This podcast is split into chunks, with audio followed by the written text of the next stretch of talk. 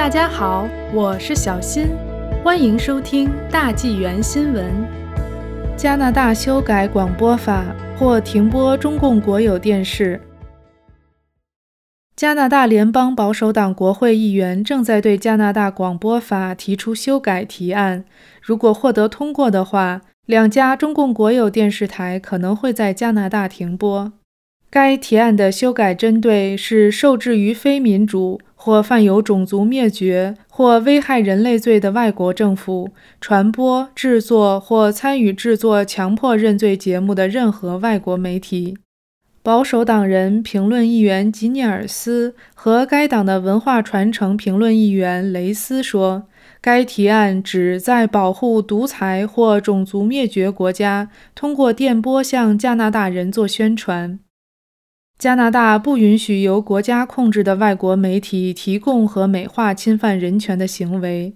两位国会议员在四月十三日发表的一份声明中说：“允许侵犯人权的外国政府在加拿大电视频道上宣传这些虐待行为或打击合法的批评，这与我们的加拿大价值观和自由开放的对话原则背道而驰。”两位国会议员发表声明的同一天，非政府组织 Safeguard Defender 发布了一份公告，呼吁包括加拿大罗查士公司在内的全球电视提供商停止播放中共官方媒体中国环球电视网及中央电视台诸如供词之类的侮辱性内容。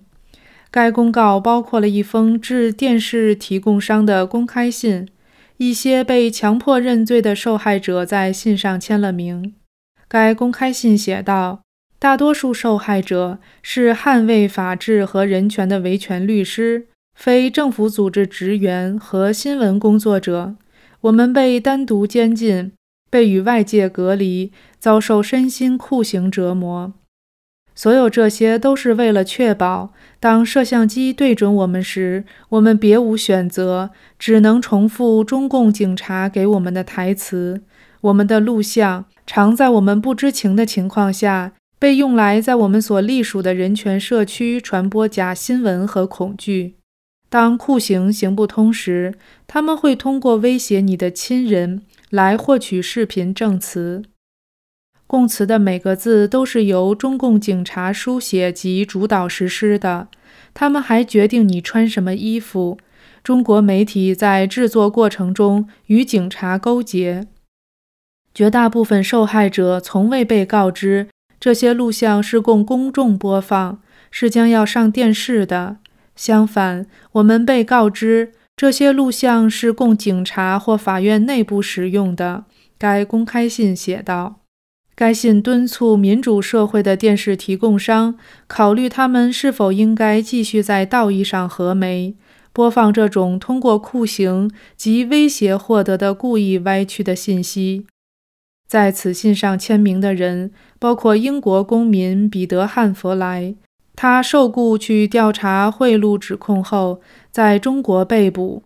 中国环球电视网播出了他的认罪视频，还有英国驻香港领事馆前雇员郑文杰、瑞典公民安卓拉贵以及 Safeguard Defender 的董事彼得达林，他们也是该信的作者。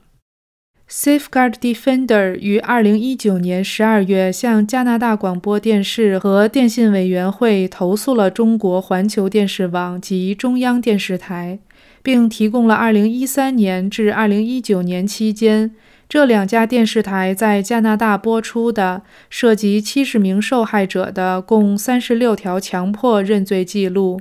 Safeguard 表示，CRTC 还没有采取任何行动。在2月18日的一封信中，Safeguard 告诉 CRTC 总监彼得·福斯特，在超过14个月后。CRTC 还没有就该投诉的状态以及是否对指控进行任何调查一事，向 Safeguard Defender 或任何提过问题的加拿大媒体做出直接的回答。Safeguard 在信中还指出，当 CRTC 在2006年授予中央电视台播出许可时，有一个前提条件。如果 CRTC 发现该电视台播出了侮辱性内容，将删除其许可证。二月四日，英国广播监管机构 Ofcom 撤销了中国环球电视网的许可，因为它是由 Star China Media Limited 拥有。但 SCML 对其节目没有编辑控制权。三月八日，Ofcom 对 SCML 发出制裁令，并以播放五项强迫认罪视频对其处以十万英镑的罚款。三月五日，加拿大公共广播电视 SBS 在接受到 Safeguard 的投诉后，暂停了中国环球电视网和中央电视台的节目。这两个电视台在七年内播放了至少五十六条强迫认罪视频。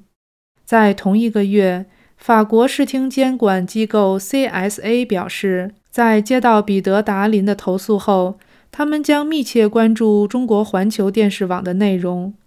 三月二十二日，美国联邦通讯委员会表示。他们将调查这两家中共国有电视台是否违反了 FCC 有关播放强迫认罪视频的规定。